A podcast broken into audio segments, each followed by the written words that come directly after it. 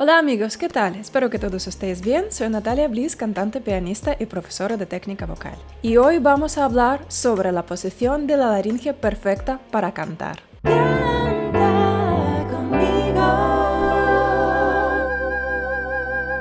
La laringe es un órgano muy importante para cualquier cantante porque justo ahí están las cuerdas vocales que están produciendo el sonido.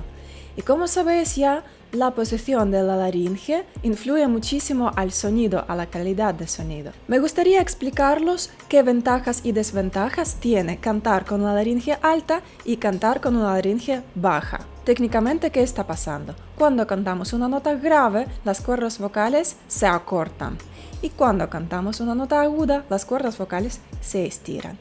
Y precisamente por eso, cuando estamos subiendo una nota aguda, es inevitable que la laringe suba también. ¿Cómo puedes sentir el movimiento de tu laringe? Simplemente tienes que bostezar. Para sentir que la laringe baja, prueba bostezar. Puedes poner los dedos aquí y bostezar de verdad. Así vas a notar que la laringe ha bajado y de hecho el sonido suena como más grande, ¿no? ¿Cómo puedes sentir tu laringe alta? Simplemente tienes que imitar un sonido infantil o un sonido de dibujos animados. Simplemente tienes que imitar a un personaje de dibujos animados. Así vas a notar que tu laringe está muy alta. Vamos a ver las ventajas y desventajas de cantar con una laringe alta. Una laringe alta te puede ayudar a conseguir el twang, a conseguir un sonido más afilado y más proyectado, porque cuando estamos trabajando el twang y la proyección del sonido en los resonadores, tenemos que aplastar de cierto modo el sonido. Entonces, esta laringe alta nos va a ayudar muchísimo a concentrar y proyectar nuestro sonido en los resonadores.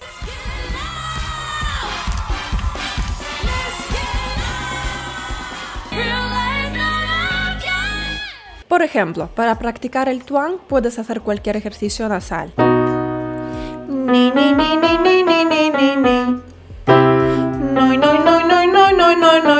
Como ves, mi sonido es muy aplastado. Si lo haría con una laringe baja, sonaría muy diferente.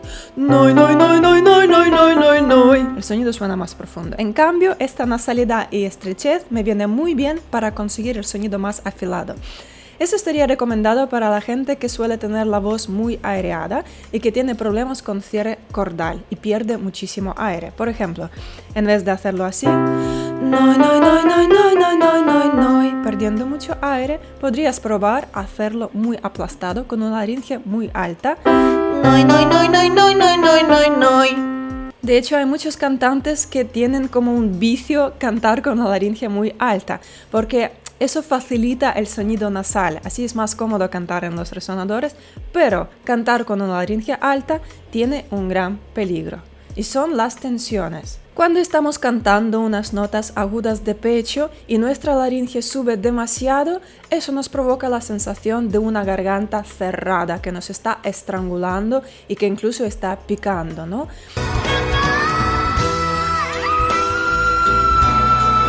Notamos que en nuestra garganta no hay espacio, que todo está cerrado y estamos a punto de que nos salga un gallo. Y este precisamente es el peligro de cantar con una laringe muy alta. Si al cantar las notas agudas de pecho tú sientes esta sensación, eso significa que la posición de tu laringe no está de todo perfecta. No tienes que hacerlo así.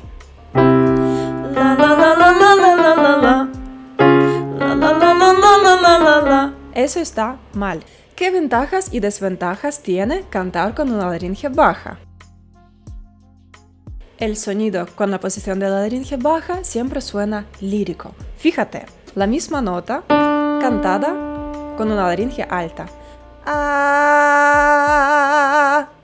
con una laringe neutra. Ah, con una laringe baja. La laringe baja nos añade la profundidad y el cuerpo a nuestro sonido. Cantar con una laringe baja tiene una gran ventaja que ayuda a quitar las tensiones y ayuda precisamente a quitar esta sensación desagradable de una garganta cerrada y estrangulada. Así que cuando estoy trabajando con mis alumnos que tienen esas tensiones al subir a unas notas agudas, yo siempre les doy los ejercicios con una laringe baja.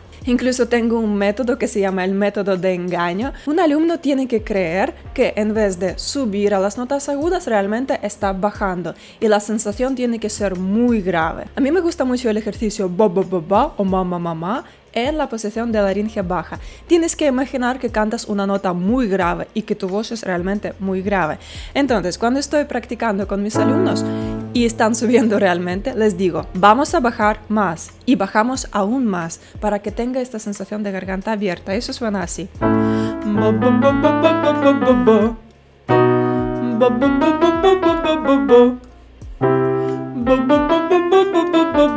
En vez de hacerlo así, con una laringe muy alta, yo le digo, bajamos más. Esta nota es muy grave. Imagínate que cantas una nota muy grave. Más.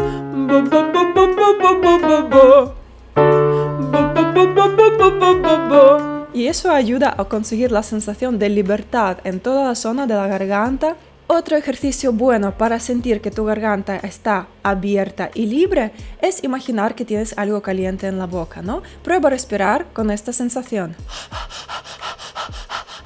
Así vas a notar que tu garganta está ancha y pasa mucha cantidad de aire y se enfría y se siente libre. O por ejemplo, otro ejercicio muy gracioso es respirar como respiran los perros, sacando la lengua. Así también tienes que notar que tu garganta es ancha. Mira. Entonces, ¿dónde está la verdad? ¿Dónde está esta posición perfecta para cantar? Un pequeño paréntesis. Chicos, necesito vuestro apoyo. En breve voy a lanzar mi primer álbum que se llama 11 es un álbum muy importante para mí porque son 11 años de mi vida. En mi otro canal, en mi canal artístico Natalia Bliss, voy a subir los vídeos musicales, nuevas canciones y los making ofs. Estaré muy feliz y agradecida si os suscribís a mi canal de artista. Pues yo te diría que no es todo tan fácil. No existe una posición fija y clavada para cantar cualquier cosa. Es imposible. ¿Por qué? Porque cuando estamos cantando las notas graves y cuando estamos cantando las notas agudas, todo dentro de nuestra boca cambia. Cuando cantamos una nota grave, las cuerdas vocales son cortas, no tenemos ninguna tensión en nuestra garganta. La laringe está en su posición totalmente neutra, no tenemos que hacer nada. En cambio, cuando estamos subiendo unas notas agudas, tenemos que tener en cuenta que la laringe tiende a subir, que las cuerdas vocales se están estirando, que tenemos que crear más apertura vocal. Entonces, la cosa que tenemos que hacer es equilibrar. La palabra clave es equilibrar nuestro laringe cuando estamos cantando. Y para mí la posición perfecta de la laringe es la posición de laringe flotante. Yo así estoy definiendo mi laringe ideal. Es la laringe que no tengo que sentir cuando estoy cantando. Con el tiempo vas a encontrar tu posición de la laringe perfecta. Es verdad que hay cantantes que tienden a cantar con una laringe más alta, otros más baja, pero claro, con el tiempo han encontrado esta posición cómoda para ellos y tú tienes que hacer lo mismo. Cuando sé que tengo que cantar una nota aguda, al coger el aire, yo intento liberar mi garganta, intento imaginar que tengo algo caliente o también me ayuda la sensación de sorpresa. No me digas. Y eso me ayuda a abrir mi garganta, a poner mi laringe en la posición neutra, flotante, libre, y solo así puedo pensar en proyectar el sonido. Te doy el ejemplo. Eso es una frase musical cantada con una laringe alta. Es la misma frase cantada con una laringe baja. Así me cuesta menos, pero el sonido suena muy lírico.